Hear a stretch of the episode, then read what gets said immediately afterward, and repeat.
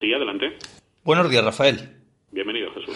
Un abrazo para ti y otro para todos los amigos de este programa. Eh, pues mira, a cualquier defensor de la verdad, yo me considero uno de ellos, le preocupa esta nueva vuelta de tuerca con la represión informativa, pero hay que ser muy ingenuo para echarse las manos a la cabeza con la posibilidad más que real, porque no es nueva, de que el gobierno controle aún más los medios de comunicación y la libertad de información y por lo tanto también la libertad de expresión.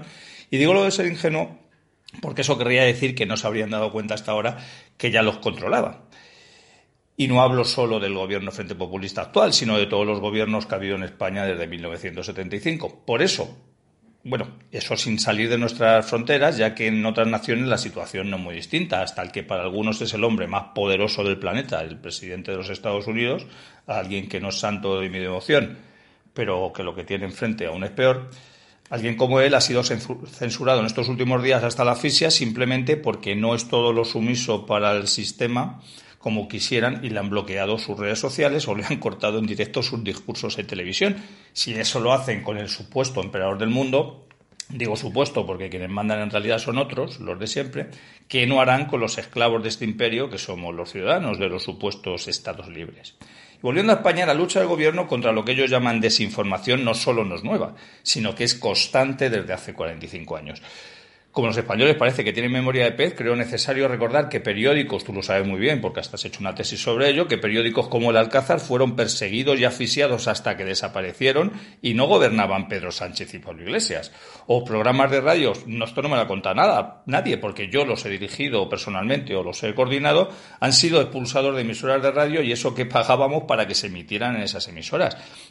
Yo también, personalmente, llevo décadas intentando que se publiquen en todos los medios de comunicación notas de prensa, noticias, declaraciones de, las organizaciones patriotas en las que he militado, con las que colaboro, y salvo contadísimas y, honrosas excepciones, este programa es una de ellas, casi siempre obtengo el silencio y la censura por respuesta. Y cuando los medios eh, finalmente ya citan esta noticia porque es algo trascendente y no lo pueden ocultar, el insulto, la calumnia y la falta de veracidad es el denominador común, salvo lo digo de nuevo, contadísimas excepciones.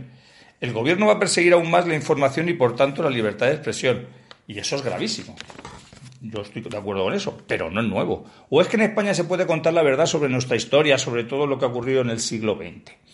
Estos días se conmemoran los aniversarios, como has mencionado, del genocidio de los genocidios de Aravaca, de Paracuellos o el bombardeo de Cabra, cuyos autores fueron el primer Frente Popular, ya que ahora padecemos al segundo.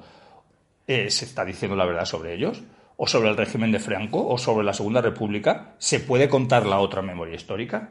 En España se puede contar la verdad sobre la inmigración e invasión que sufrimos y todas sus consecuencias relacionadas con delincuencia, explotación, terrorismo, injusticia social, etcétera.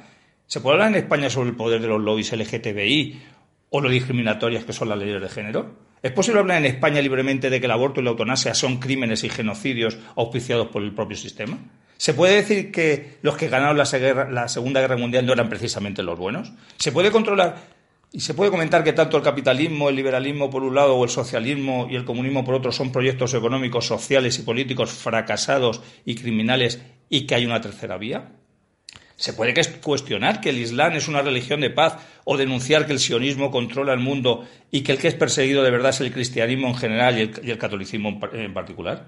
¿Se puede decir que, están en contra de que la democracia liberal y de los partidos sean una forma de gobierno injusta y nefasta para España? ¿Se puede decir esto? ¿De que lo que son la democracia laboral y liberal y de los partidos?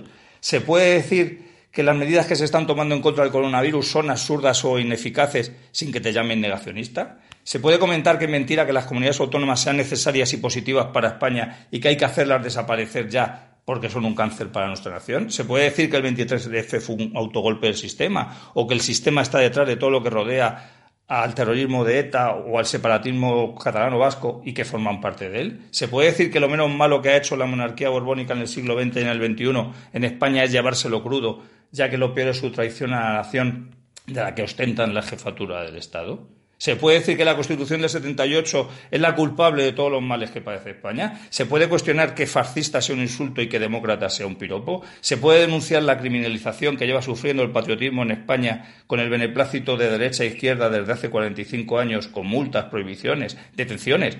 Encarcelamientos de patriotas. De hecho, si Dios no lo remedia, pronto entrarán los 14 patriotas de Blanquerna en la cárcel. Y termino. Todo esto y mucho más no se puede comentar, denunciar o defender en España desde que existe esta democracia. Así que el gobierno actual quiere controlar aún más la libertad de la de quiera controlar aún más la libertad de información, lo que no debes ocultar es que en España solo son libres desde 1975 los enemigos de España. Nada más y muchas gracias, Rafael.